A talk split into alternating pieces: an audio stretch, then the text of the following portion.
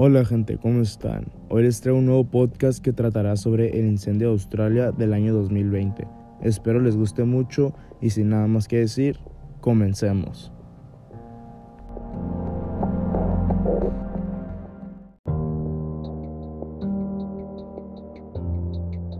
En este segmento hablaremos sobre el incendio de Australia de este año 2020, ya que es un tema que impactó a la sociedad y fue muy hablado en redes sociales y noticias. Este incendio ha sido uno de los más fuertes que causó mucho daño al ambiente, familias y animales.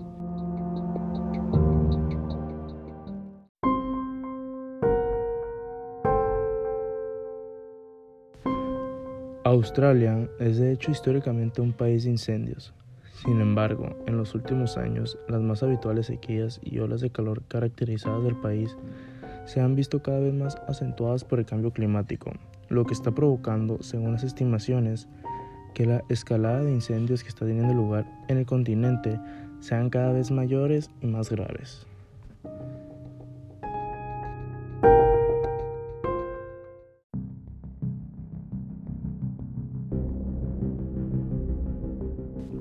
¿Qué lo causó? Los incendios forestales en verano son comunes en Australia, pero el cambio climático los está empeorando.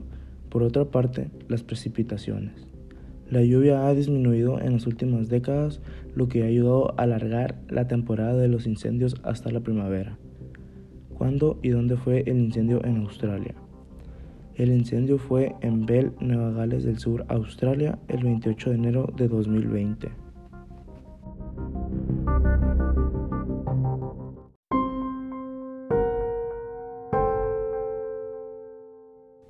¿Cuántas hectáreas han sido destruidas?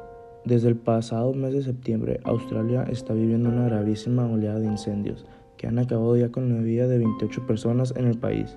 Hasta el momento se han quemado aproximadamente 10 millones de hectáreas, lo que equivale a una superficie similar al tamaño de Hungría. ¿Cuánto tiempo duró el incendio? Este incendio duró 6 meses.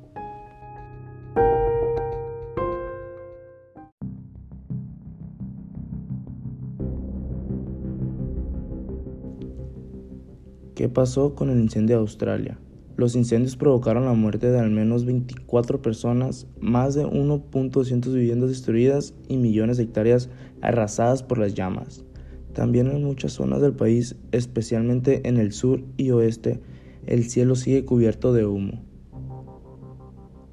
¿Cuántos y qué animales murieron? El desglose es de 143 millones de mamíferos, 2.460 millones de reptiles, 180 millones de aves, 51 millones de ranas, 50 mil canguros y desgraciadamente el koala está en peligro de extinción.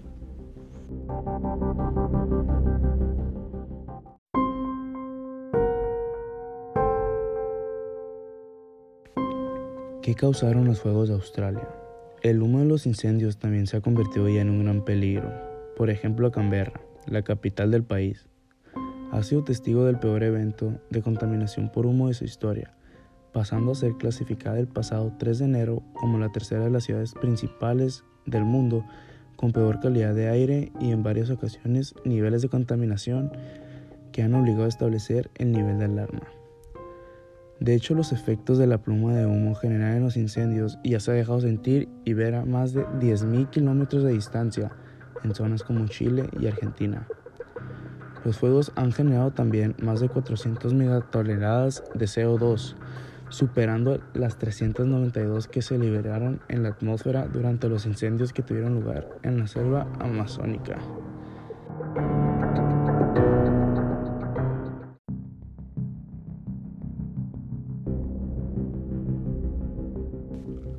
¿Cuándo terminó este incendio? Este incendio terminó el 20 de mayo de 2020. ¿Cómo fue apagado? El presidente mandaba bomberos, helicópteros y aviones llenos de agua y polvo químico. Un día comenzaron las lluvias torrenciales que ayudaron a calmar el fuego. Aunque las lluvias también ayudaron, perjudicaron, ya que el agua complicaba la intervención de los camiones de bomberos obligados a aventurarse en caminos embarrados pero en realidad nunca se supo cómo fue apagado completamente. En las noticias fue dicho que gracias a las lluvias y en otras por los helicópteros, bomberos y aviones que manda el gobierno. Lo dejaré a tu criterio.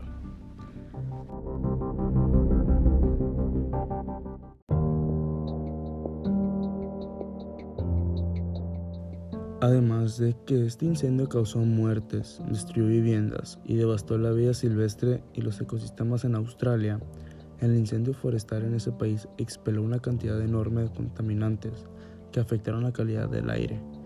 Y esto a su vez tuvo un severo impacto nocivo en la salud, alertó la Organización Meteorológica Mundial.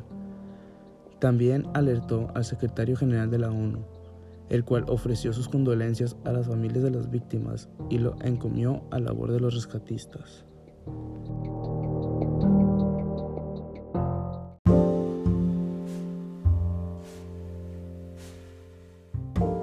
Sería todo por este podcast. Muchísimas gracias por escucharme hablar sobre este tema tan interesante y tan delicado. Espero les haya gustado y sin nada más que decir, hasta la próxima.